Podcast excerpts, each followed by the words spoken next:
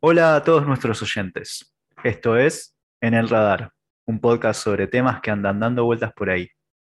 Yo soy Ulises y conmigo está Esteban. Hoy vamos a hablar sobre vejez y envejecimiento.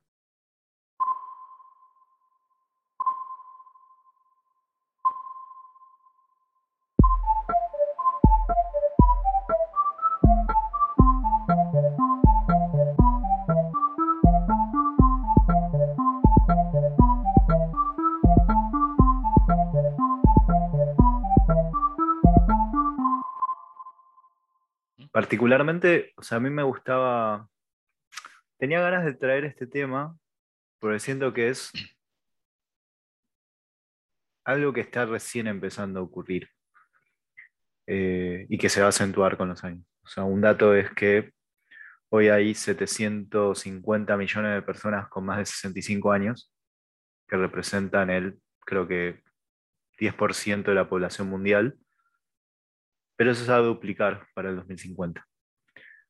2050 va a haber 1.500 eh, sería, 1.400 millones de personas con más de 65 años. O sea, estamos hablando que ya superan la edad de jubilación de la mayoría de los países. Eh, y que van a representar un 16% de la población mundial. O sea, una de cada seis personas va a tener más de 65 años. Okay. Y bueno, esto pasa por muchos factores, pero a mí lo que me interesaba era plantear que es un fenómeno bastante nuevo. O sea, antes no sé si nos preocupamos por la tercera edad, porque casi nadie llegaba a la tercera edad.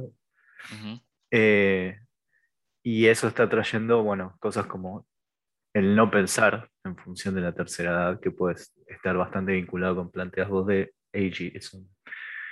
Eh,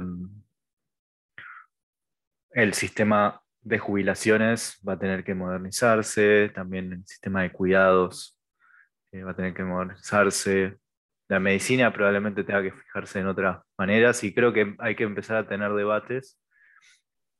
Y bueno, justo venía leyendo un artículo recién de eh, un chabón que es oncólogo que plantea que quiere vivir hasta los 75. Como que creo que es un debate que vamos a empezar a tener. Podemos prolongar la vida, pero mm. una vida sin autonomía es una vida digna. Como, no sé, yo me imagino tirado en la cama, sin capacidad de moverme o decir por mí mismo qué es lo que quiero hacer. Y no tengo ganas de eso. Sí, está bien, sí, entiendo. Ok, interesante. Bueno, para empezar, me gustaría leer una breve cita que es de dos autores, Holman y Zimbardo, que dice así. El tiempo es una concepción social. Sin un sentido complejo del flujo del tiempo, no tendríamos historia personal ni sentido del yo, ni ambición para luchar por objetivos lejanos. Bueno, me pareció muy interesante esa cita para empezar el podcast eh, porque creo que esta idea del paso del tiempo está bastante ligada a, la idea de la vejez y el envejecimiento, ¿no? Sí, hablando del paso del tiempo, ¿no? Bueno, hace 14 años que no hablábamos, pero ¿le temes al paso del tiempo? Bueno, es una pregunta bastante profunda, ¿no? Ya para empezar. Y depende, esa sería la respuesta. Hay veces que cuando estoy más metido en mis planes y las cosas del día a día rutinarias, prácticamente me olvido el paso del tiempo y quizás cuando me pongo más en abstracto y a pensar es como que quizás me preocupa un poquito. Depende. Ok. ¿Y cómo te llevas con la vejez? ¿Te imaginas viejo? Todavía no, pero creo que cada vez me voy amigando un poco más con la idea. Eh, me voy encontrando un poco conmigo mismo, digo, bueno, sí, es parte de la vida, envejecer es en realidad desde el momento en que nacemos estamos envejeciendo técnicamente. O sea, la idea de envejecer es crecer, van ligadas. Totalmente. Sí, y es algo es como medio un lujo también envejecer, que se hizo accesible en estos últimos eh, no sé cuántos años. Em, hoy en día ya estamos hablando de alrededor de 750 millones de personas en el mundo tienen más de 65 años. Es un número que viene en constante aumento y se proyecta que para el 2050 esa cantidad se va a duplicar. Vamos a estar hablando de 1.500 millones de personas de más de 65 años. Y yo voy a estar por ahí, ¿eh? yo casi que voy a ser una de esas personas. Em, y no solo eso, van a ser el 17% de la población total del mundo va a tener más de 65 años. O sea, uno de cada seis personas va a superar la edad de jubilación actual eh, en la mayoría de los países. Que por cierto, esa jubilación ¿no? también es algo que, que está empezando a cambiar porque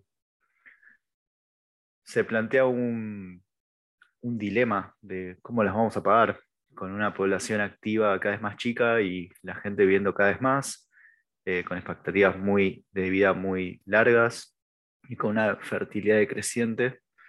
Bueno, son temas que se están empezando a dar eh, en estos momentos. Así que temas de envejecimiento realmente no sé si es tan viejo, al menos con la óptica que creemos que vamos a plantearlo hoy.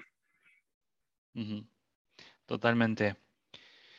Y bueno, para empezar a hablar un poco de quizás, bueno, cuál es, porque de vuelta volviendo a tu pregunta, o sea, si tengo yo o vos miedo a envejecer, o sea, ¿cuál sería la problemática de envejecer en realidad? ¿no? Porque envejecer es una cuestión biológica. La idea de paso del tiempo, si vamos a hablar de lo que realmente pasa, es simplemente que las células se van desgastando, las conexiones neuronales se desgastan, digamos, son cuestiones físicas y biológicas que exceden a la idea del tiempo que todos conocemos como años, por ejemplo, ¿no? Y la problemática en realidad va un poco por cómo las personas juzgan ese paso del tiempo, o sea, la discriminación puntualmente, ¿no? Entonces, hay un concepto acá también que irónicamente es muy reciente, o sea, la idea de envejecer es prima desde quizás desde que empezamos a tener conciencia como raza humana, pero la idea del envejecimiento y la discriminación que va atada a esa idea es muy reciente. Eh, al principio, vos sabés que la idea de envejecer tenía un sentido religioso y cultural, como una idea de viaje de la vida, ¿no? bastante significativo. Y después se empezó como a redefinir a medida de lo que vos, a partir de lo que vos decías de de que se va extendiendo la, cantidad de años que vive una persona, este tipo de cosas, empieza a pasar a ser un problema científico y médico. Y con el avance de la tecnología y la esperanza de vida, justamente se empieza como a confinar a las personas mayores en espacios donde, digamos, institucionalmente todavía no tenían un lugar, ¿no? O sea, esta idea de, puntualmente la idea de envejecer es nueva te cuento una anécdota personal, digo, mi abuela llegó hasta los 100 clavados eh, y yo crecí con la frase de ella diciéndome, nunca pensé que llegaría a esta edad. Y creo que es un poquito la idea de esto, ¿no? O sea, no estaba institucionalizada la idea de que el ser humano podía llegar tan lejos, quizás estaba idealizada, pero no era tan real eh, de forma masiva. Y bueno, lo que empieza a pasar con esto es que a mediados del siglo XX empiezan a institucionalizarse estos problemas y puntualmente los sistemas empiezan a quebrantarse porque no hay, o sea, no, no había estado capaz de sustentar la cantidad de personas que iban envejeciendo. ¿sí? Entonces empieza un proceso lento, pero continuado, de despojo de derechos, despojo de sociales vitales, de sentido de la vida, ¿no? Porque entonces las personas de mayor edad empiezan como a decir, bueno, ¿qué estoy haciendo en mi vida? ¿Por qué llegué hasta acá? ¿Dónde estoy? O sea, empiezan como una, especie de, controversias, digamos, internas y externas muy difíciles de, de sobrellevar, ¿no? O sea, vos planteas que la prosperidad que nos permitió o le permitió a muchas personas alcanzar una edad avanzada al mismo tiempo hizo que se las viera como una carga porque están pasando mucho más tiempo sin aportar, digamos, entre comillas, a la sociedad. O sea, se jubilan en una edad y después viven muchísimos años en donde simplemente eh, toman los recursos y esto hizo que la sociedad misma viera despectivamente a, los ancianos. Exactamente, exactamente. Eh, y lo interesante de eso es que el proceso se fue intensificando a medida que fueron pasando las décadas del siglo XX, digamos, porque además todo esto es muy, muy reciente, ¿no? Este, hay que pensar que a principios de los años 20, eh, perdón, del siglo XX, la gente, la expectativa de vida era muchísimo menor a la que es hoy, o sea que el avance en la expectativa de vida en los últimos 100 años es exponencialmente mayor a lo que fue en los miles de años atrás de la historia de la humanidad, ¿no? O sea que totalmente, esto es algo que no se esperaba, una palabra. Sí, es una relación social nueva, en definitiva. Eh, sí. La relación con los ancianos de la sociedad. Uno habla de la discriminación, ¿no? este concepto de, del ageism o eh, edadismo, este, se distingue bastante de otro tipo de discriminación, porque por ejemplo, si pensamos en la discriminación por razas o por etnias o cualquier otro tipo de discriminación que podamos pensar, la diferencia fundamental es que ese tipo de discriminación está dentro del sistema, o sea, como que de algún modo, o sea, la gente lo vive y no se lo cuestiona tanto, ¿entendés? Porque está en el mismo sistema que estamos viendo todos los días, por ejemplo, cuando vas al hospital, ¿te habrá pasado alguna vez? Eh, cumplís tan cantidad de años y entonces la cuota te aumenta.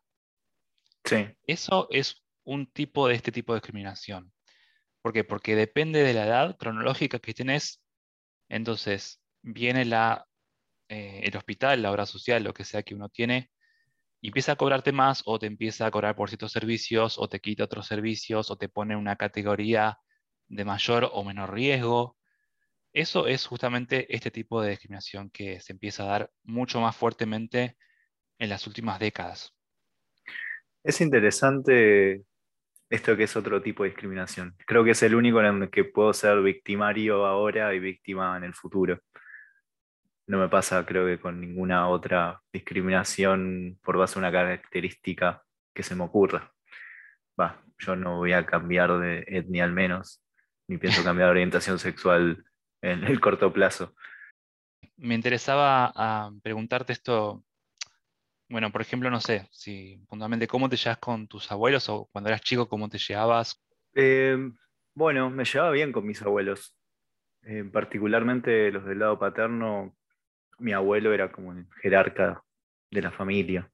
Eh, tuvo ese lugar hasta que se murió y después nadie más lo volvió a ocupar. Digamos, era persona sabia. Supongo que eso también viene un poco de la cultura japonesa de eh, la parte más confuciana ¿no? de, respetar a los mayores. Eh, y formaron parte de alguna manera de mi crianza también. Eh, no directamente en el sentido de que no era que venía a, o yo iba a su casa que me cuiden mientras mis viejos laburaban, pero sí de decisiones importantes de, bueno, qué vas a estudiar o a qué colegio vas a ir, o, esa, en esa parte de la formación. Y bueno, me quedé, me quedé pensando que es una relación social nueva también, la de los abuelos y los nietos. Me pregunto cuántos años de relación podrían tener un abuelo y un nieto hace 100 años o hace 200 años y el tiempo que llevamos ahora. O sea, ser ya un adulto grande, quizás con hijos y tener todavía a los abuelos es algo que hoy veo bastante común. Eh, en donde así como mis abuelos participaron de mi crianza, veo que los bisabuelos a veces participan de esa crianza. Eh, y es, es loco también. Ahora me, hiciste acordar, mi abuelo me decía que él con su propio abuelo no tenía relación, no tuvo, porque se murió al poco tiempo que él hubiera nacido, después eh, su abuela tenía muchísimos nietos, entonces era uno más. Y eso también me hizo pensar que hay por lo menos dos fenómenos, fenómenos sociales que están pasando concurrentemente, que es la extensión de la expectativa de vida y los menores niveles de fertilidad hace que se puedan personalizar muchísimo más la relación entre abuelos y nietos. Si vos tenés 50 nietos, creo que tenés una relación bastante más superficial con esos 50, que ahora que, bueno, por ahí tenés uno, dos, tres. Digamos, a mi abuela, yo estuve algo así como 25 años eh, con ella, digamos, hasta que falleció, que es bastante eh, comparado con lo que era en la antigüedad. Pero también hay una cosa que yo me acuerdo mucho de mi abuela, que es, eh, yo me acuerdo de ella estar en la casa y que ella no hacía nada, como que los últimos años de su vida empezó a ser como una, digamos, como que empezó a perder esa energía que tenía antes y fue toda una especie de complicación para la familia, o sea, empezó a haber problemas ligados al cuidado de mi abuela, que mi papá ni mi familia se lo esperaba cuando yo era chico. Y justamente esto es una de las, cuestiones que queríamos tratar en el podcast, ¿no? Esta idea que viene aparejada al envejecimiento no esperado de las personas, que además de la discriminación que decíamos antes, es esta exclusión, se llama exclusión social, ¿no?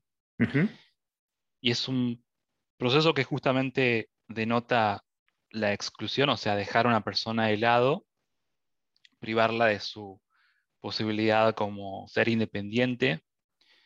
Eh, y en general, ¿de dónde viene esta, esta idea de, de, una exclusión social? Viene de la idea de pensar que las personas mayores ya no tienen como capacidades que la gente, eh, la gente joven tiene, ¿no? Entonces se empieza, o sea, a medida que pasa el tiempo, se empieza a asociar a la gente mayor con que no tienen trabajo, que cuesta mantenerlos, que tienen una mala salud, que se fatigan, que se cansan, este, que empiezan como a acumular desventajas más que una cosa inversa. Entonces, bueno, todo este tipo de cosas generan en las familias como una idea de rechazo, a veces, no siempre, pero a veces, em, y sobre todo con la cuestión económica, ¿no? Porque como decíamos antes, porque el Estado es muy difícil que se haga cargo en la totalidad de la persona mayor. Entonces empieza a ser una carga de las familias económicamente hablando. A ver, este problema de qué hacemos con los viejos, eh, creo que es un fenómeno mundial, ¿no? Estamos viviendo tanto más después de la jubilación que, bueno, algo tenemos que hacer con una persona que va a vivir unos, ponele, 20, 30 años después de que se jubila y que eh, va perdiendo habilidades y se le va deteriorando la salud. Y hay varias formas de resolver estos problemas o, atender estos problemas. Y lo que estaba leyendo en un informe de la ONU es las distintas estrategias que adoptan eh, las personas en el mundo respecto a este problema tienen que ver con también sus culturas. Y, pero lo que está pasando es está cambiando la composición de los hogares. Eh, y están empezando a ver cada vez más hogares multigeneracionales, en lugares donde algunas de los hubo, eh, es más común ver esto, ver a los abuelos o abuelas viviendo en la misma casa eh, que el núcleo central, ¿no? padres y madres, con hijos. Claro, pero seguramente eso tenga mucho que ver con esta cuestión económica también, ¿no? porque si pensamos en el hecho de que una persona de tercera edad tiene que vivir sola y eso implica, yo qué sé, un, apartamento y la comida y los servicios y todo eso, en cambio que pueda vivir en la casa de la familia y no representar un gasto mayor, probablemente tenga que ver con ese tipo de cosas. Ahí no me sorprende que, bueno, nuestras actitudes como sociedades eh, y como individuos estén cambiando hacia ver al abuelo como un estorbo o al padre grande como un estorbo. Eh, me di cuenta que dije abuelo para referirme a personas mayores y eso también es una forma de discriminación eh, por edad. Les estoy asignando un rol que por ahí no tienen. Totalmente, totalmente. Sí, yo habré escuchado muchas veces en algún hospital este, alguna enfermera o enfermero iba llevando a una persona de tercera edad y le decía abuela o abuelo, creo que a veces automáticamente pensaban que esta persona o lo asociaban, asociaban el concepto o el término, ¿no? Como ya decir, o sea, no es que sea abuelo de verdad o abuela, sino que es como un decir, ¿no? Como que es de la tercera edad. Em, y es muy interesante eso, porque justamente es como se asocia muchísimo el, envejecimiento a ciertas cosas eh, con el, asociadas al paso del tiempo y podríamos decir que quizás lo del abuelo no sería tan terrible, eh, porque uno una podría ser un abuelo o abuela juvenil, por así decirlo, pero en general no va por ese lado, o sea, se lo lleva por el lado del declive, de la dependencia. Y acá pasa también otra cosa que es justamente en esta discriminación institucionalizada, como decíamos, eh, digamos, en, un estudio que leí decía que las personas lo hacen inconscientemente por tratar ellas mismas de desvincularse de esta idea de vejez, ¿no? Es decir, que la vejez está estereotipada de manera negativa, como que llegar a viejo no es lo mejor que te puede pasar en la vida, o sea, irónicamente hablando, ¿no? O sea, porque es parte de la vida. Pero como está asociada al declive, la dependencia, la mortalidad también, entonces ahí se le agrega esta cosa de negatividad y termina siendo un círculo, vicioso, porque es como que se ridiculiza a, las personas eh, en vejez este, y se les da menos prestigio de lo que tendrían que tener. Y bueno, o sea, se alimenta más esta idea y terminamos cayendo en errores como el que hiciste vos, por ejemplo, de, de pensar o asociar la vejez con cuestiones así, ¿no? Sí. Hay algo muy común que pasa en cualquier foro eh, de La Nación o de cualquier diario, cuando hay una discusión online y una de las personas es una adulta, frente a un, por ahí más, alguien más pibe, más joven, eh, te responden, vaya a dormirse, abuelo. Eh, tipo, se, se deslegitima la opinión de alguien más grande diciéndole, tome la pastilla, no sé cuánto. la, percepción de, del envejecimiento es brutal eh, como sociedad. Mismo, no sé si alguna vez viste, pero hay cremas que llaman anti-aging. O sea, está muy de moda eso del anti-aging, que tiene una connotación totalmente negativa de la vejez. Como es para evitar el envejecimiento, no para llevar el envejecimiento con dignidad o con o como uno puede o quiere. ¿no? Eh, y en definitiva, quizás está ligado con esto, muy probablemente esté ligado con esto de la muerte. Nos recuerda la muerte, la vejez. Mm. Y le huimos a eso. Sí, sí, sí, tal cual, tal cual. Bueno, no es solamente el tema de la muerte, digamos. Eh, también yo creo que en un sistema así, en el, en el sistema en que estamos, que se supone que tiene que ser productividad pura, ¿no? Es decir, que uno termina, no sé, la escuela y después empiezan los años dorados en donde se supone que uno podría conseguir cualquier trabajo y trabajar de lo que sea y ser productivo y trabajar 24 horas seguidas y no cansarse. Em, a mi modo de ver, por, por las cuestiones que estamos hablando, también influye muchísimo eso de pensar, bueno, estoy dejando de ser menos productivo de lo que podía ser antes. Entonces, cómo me van a empezar a ver los demás, cómo van a empezar a ver las empresas, cómo van a empezar a ver el Estado, cómo van a empezar a ver mis amigos, mis parientes, ¿no? Eh, creo que también es importante mencionar eso. Este, y, para mí van las dos cosas juntas, ¿no? O sea, como que sí, está esta cosa de llegar a, la, a la, muerte y ver qué, bueno, qué se hace con eso, pero también es en vida misma, o sea, qué tan capaz o incapaz puede llegar a ser una persona. Sí. Bueno, ahora que lo planteas así, la verdad es que es verdad. A mí me, me da más miedo el envejecer, no por envejecer en sí mismo, sino por empezar a sentir ese miedo que me vean como una molestia o verme incapacitado para hacer algo o verme menos productivo, o sea, sentirme inútil. Eh, y en definitiva, creo que algo que va a tener que seguir moviéndose en la sociedad es buscar maneras de que los adultos mayores sigan conservando su autonomía. Eh, o sea, para mí es muy importante que las personas, que cualquier persona pueda vivir por sí misma sola, no tenga que ir, no tenga que volver a eh, una casa en donde no quiere o estar en un, eh, en un residencial o cosas por el estilo. También es importante que puedan bueno, comer y moverse por sus propios medios. Eso implica adecuar eh, ascensores, escaleras mecánicas, asientos designados, poner letras grandes en los carteles para que los puedan leer, qué sé yo. Creo que hay un montón de cosas que todavía estamos, o sea, son los jóvenes los que lo están produciendo, entonces eh, hay una suerte de joven centrismo, ¿no? Y si estamos hablando de que dentro de 30 años una de cada seis personas va a tener más de 65 años, mm. eh,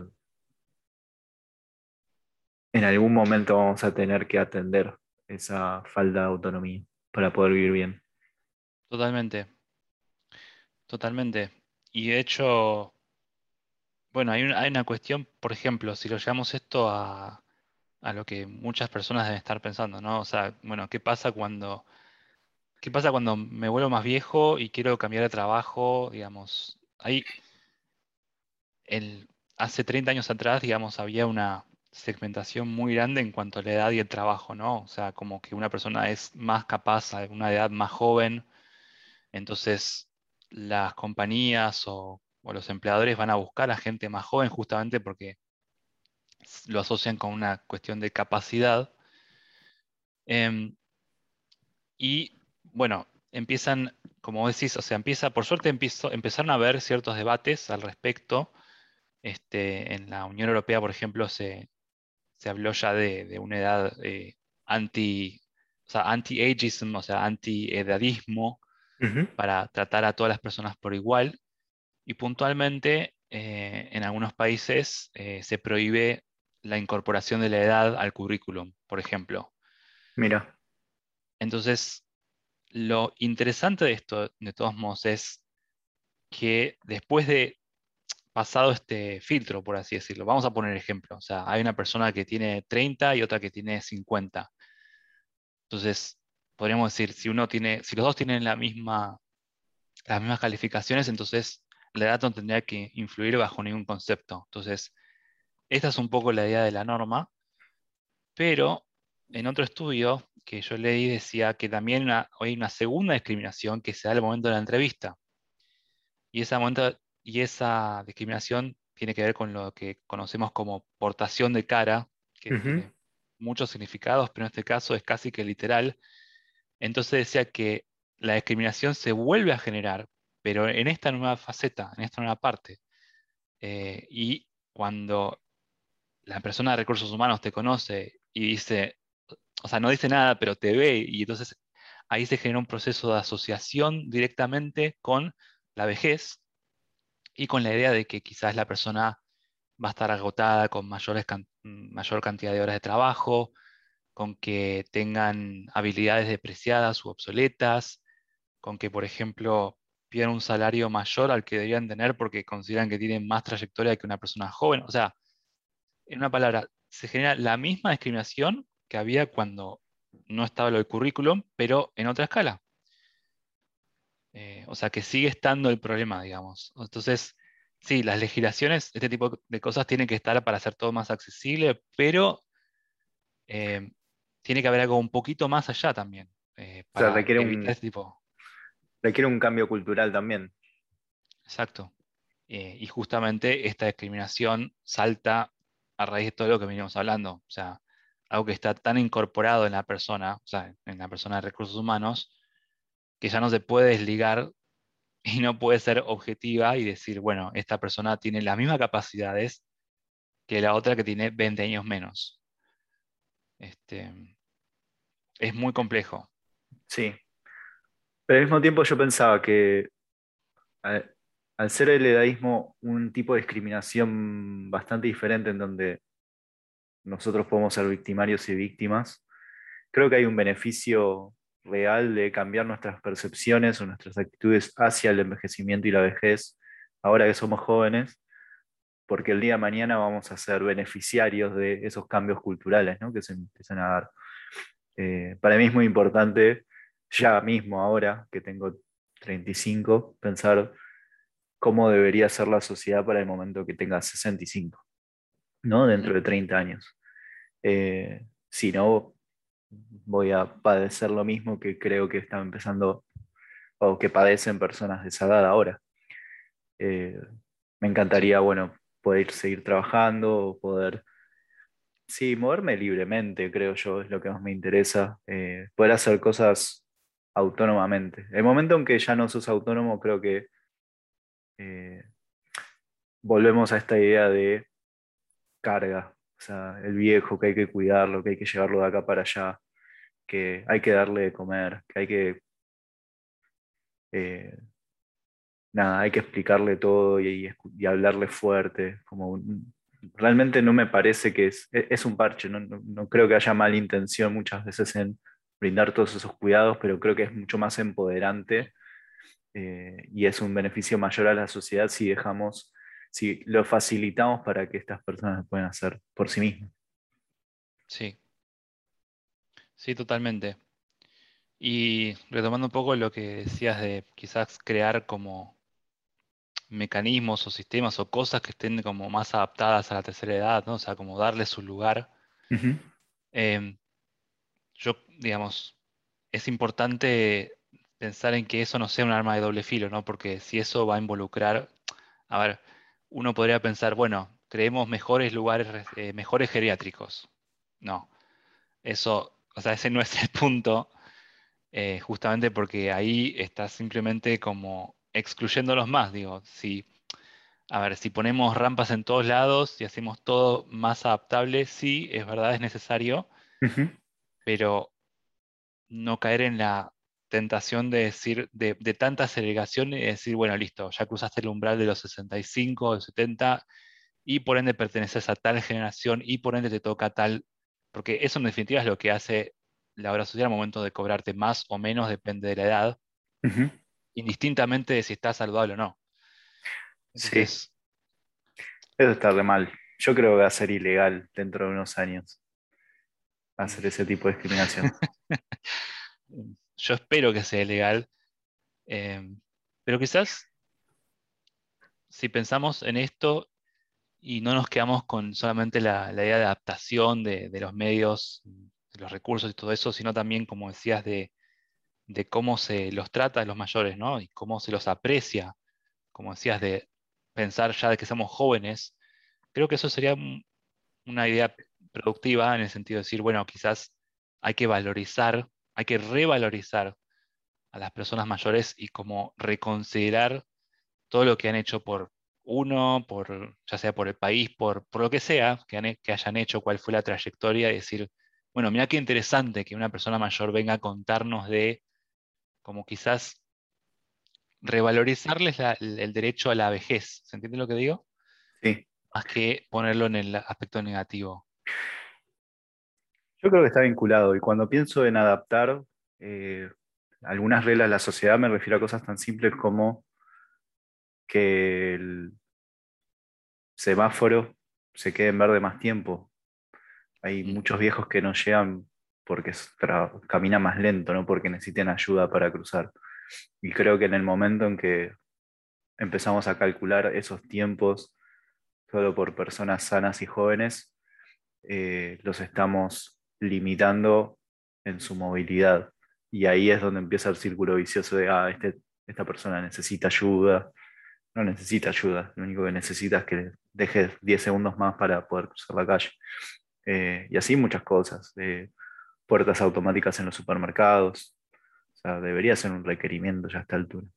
Eh, no puedes salir con las bolsas y además abrir la puerta. Porque estamos poniendo todos estos obstáculos que eh, hacen además que los viejos se sientan inútiles y se recluyan en sus casas seguras, y al final terminemos viéndolos como una carga. Eh, creo que hay que dar vuelta a todo eso, pensar, eh, bueno, justamente para terminar con la discriminación tenemos que pensar en ciudades y sociedades más inclusivas, desde ese punto de vista también. Sí, totalmente. Sí, entre una de las cosas que había estado leyendo eh, para el podcast hablaba de las actividades sociales para gente de tercera edad, como por ejemplo, ¿no? Para tratar de incorporarlos más, pero son justamente actividades pensadas para, gente de tercera edad que quizás tiene más limitaciones de movimiento, por ejemplo, y decían que eran muy efectivos. Em, y no necesariamente hay que pensar en lo más tradicional, por ejemplo, Aqua Gym, ¿no? O sea, está, esto que al parecer en alguna época era como, como común, lo que decían era que no necesariamente tiene que ser físicamente demandante, porque en este caso eh, la realidad es que el Aqua Gym es, eh, objetivamente hablando, es muy bueno, pero lo que decían era que la gente grande se cansa muy rápido y es muy difícil que lo hagan rutinario y que lo mantengan a lo, largo de los años. Entonces, con cosas simples, o sea, con, digamos, como acompañarlo a tal lado o generar por ahí encuentros sociales de ciertos tipos, eh, y ponían, por ejemplo, eh, puntualmente clase de baile para gente de tercera edad, y donde era literalmente una habitación grande donde ponían música que iba rotando los, gustos musicales, según gustos musicales, y la gente quería se levantaba a bailar, la gente que no se quedaba sentada y charlaba con otras eh, personas.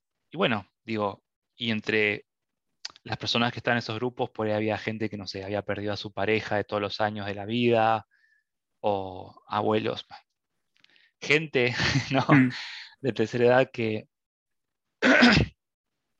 gente de tercera edad que tenía que no tenía familia, por ejemplo, bueno, y que los ayudaba justamente a no sentirse excluidos y todo lo contrario, les daba un motivo para salir todos los días eh, y divertirse y pasarla bien y, se los veía más enérgicos, bajaban los niveles de depresión. Eh, obviamente tuve un resultado más que positivo. Mira, es muy interesante eso también. O sea, sería tratar de verlo de una manera mucho más integral, ¿no? Que no sea, que la vejez no sea una simple extensión de la vida o de cuántos días vivís, sino de que puedas tener una vida plena también. Y aprovecho y meto algo que me quedé pensando mucho en este tiempo de COVID, pandemia y aislamiento. Eh, un debate interesante en torno a qué hacer con los adultos mayores, ¿no? que son los que tenían mayor riesgo, sobre todo cuando no había vacunas eh, y estaban encerrados. Muchos adultos mayores que vivían solos, o sea, no pudieron ver a sus hijos, a sus nietos, a otros adultos mayores, no tenían vida social. Eran los que estaban más eh, requeridos de estar aislados. Y entre otras cosas, el, un, argumento de quienes estaban en contra de eh, la reclusión y el aislamiento era, estás condenando a vivir estas personas que están viviendo sus últimos días o sus últimos años de vida encerrados sin ver a nadie. Eh, parecía un poco cruel porque, o sea, e, e, es, este tipo de debate siempre se va mucho a lo blanco o negro, ¿no? De, si no les decís que se encierren, se van a morir, y del otro lado es, pero si los encerrados van a estar viviendo una vida de mierda, básicamente. Y creo que debería ser un poco más complejo, pero mm, al menos me da, me da gusto que haya existido este debate también. Mm. es eso la vida que queremos, es eso lo que queremos cuando seamos viejos también. Y me quedo pensando en mi abuela, que ella murió durante la pandemia. Y al principio estaba súper paranoica, ¿no? no quería recibir a nadie. Eh, mis hermanos le llevaban las comidas, tipo, hacían las compras y las dejaban en la puerta, pero ella no abría. O sea, abría cuando ya se habían ido, le tiraba un desinfectante a todo. Pero después de tres o cuatro meses, creo, de, estar sola y aislada y no poder salir a la calle, o sea, porque le daba miedo eso de agarrárselo del aire, eh, empezó a decir, esto no es vida. Mm. Y ahí se empezó a deprimir un montón y eso es lo que realmente la terminó afectando. O sea, no murió de COVID, pero sí murió por algo relacionado al COVID. Y me parece como interesante verlo desde esa óptica también. Eh, bueno, finalmente terminó yendo a la casa de mis viejos con mi hermana. Eh, y bueno, pasó sus últimos días ahí, pero ya en familia, como acompañada, que eso es importante también. Mm. Sí. Sí, clarísimamente, digamos, la situación, creo que todo el tema del COVID puso en jaque todo este tipo de cosas, ¿no? Como que quizás em, intensificó muchísimo eh, las problemáticas que existían y esto del aislamiento que mencionás es crucial. Sí. Em, y a su vez, todo este tipo de debates a mí me hacen pensar en una cosa más que es, bueno, ahora tenemos la capacidad de extender nuestra vida bastante después de la edad de jubilación, creo que en la mayoría de los casos. Eh, o sea, podemos extender nuestra vida incluso después de estar, de tener eh, enfermedades que te dejan inmóvil o con un montón de habilidades motrices, incluso del habla o cognitivas, eh, dañadas. Pero el debate que tenemos que empezar a tener, la discusión que tenemos que tener individualmente, creo, y como sociedad también es cómo queremos vivir esos años. Eh, a mí me interesa mucho pensar en la eutanasia como el derecho a decidir cómo morir. Me parece que en esta agenda de ampliación de derechos es un derecho más, digamos, bastante moderno que vamos a empezar a poner en agenda, ¿no? al menos en los países desarrollados. Mm. ¿Vos qué pensás sobre el tema? Bueno, es que es un tema bastante, bastante complejo, como se sabe, y es... Em, el tema con esto, con este tema, es que justamente llegamos a un punto en, como decíamos antes, de se ha extendido tanto la posibilidad de la vida, a pesar de, eh, de, cuestiones eh, eh, ajenas, como tener accidentes o, ese tipo de cosas, ¿no? que en realidad hay una desconexión muy grande entre la cuestión legal o la cuestión institucional y esta cuestión física, meramente física. Y todavía no está bien definido cuál es el marco legal en este caso. Digo, digo ¿quién tiene la potestad de decidir sobre la persona? ¿no? Porque lo curioso de todo esto es que hasta que tenés cierta edad o hasta que estás comillas, mentalmente bien, se supone que seguís siendo dueño de tu propio cuerpo, por ejemplo, hasta, hasta ahí, ¿no? Y depende de la sociedad, pero en algunas sociedades, vamos a decir. Pero una vez que cruzas un umbral, parece como que no hubiera vuelta atrás. Entonces, los hijos de tienen que decir por esa persona que está institucionalizada, a ver si la siguen manteniendo con vida o no, por ejemplo, ¿no? Digo, sin decir puntualmente la eutanasia, que quizás es como lo culmine de todo esto, eh, también recae en los familiares directos la idea de decidir sobre la vida de, la persona, ¿no? O sea, por ejemplo, si está en, eh, en un coma eterno, ¿no?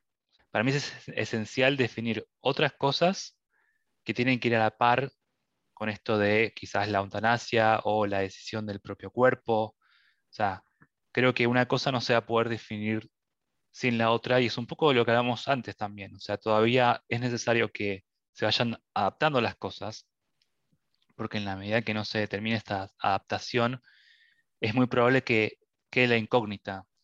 Entonces, respondiendo a, a tu pregunta, mi impresión es que esa pregunta va a quedar sin respuesta hasta que todo este tipo de cosas se logren como asentar y todo tome más forma en la vejez.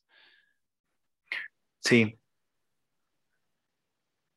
Yo lo que veo como paso intermedio, que creo que no vamos a estar muy lejos de eso, es eh, algunas personas escribiendo ya declaraciones juradas de qué hacer en esos casos.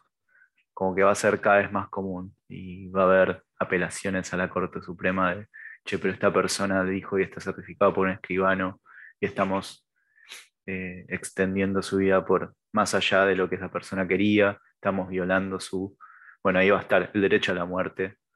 Eh, creo que es algo que vamos a empezar a discutir. Me reimagino en Estados Unidos que tienen esa, viste en el preámbulo, tienen The Pursuit of Happiness. O sea, todo ciudadano norteamericano tiene el derecho a eh, buscar la felicidad. Yo creo que lo re van a poner en, en, estas, en estos casos. Bueno, Ulises, eh, creo que el tiempo se nos pasó, ¿no? Sí, y creo que los oyentes se están haciendo viejos escuchando este podcast, así que por ahí podemos ir cerrando acá. Totalmente, totalmente. Ya biológica y cronológicamente hablando somos más viejos, así que podemos cerrar el, el podcast. Y bueno, nada, espero que haya sido de interés para la gente y que les haya gustado y será hasta la próxima.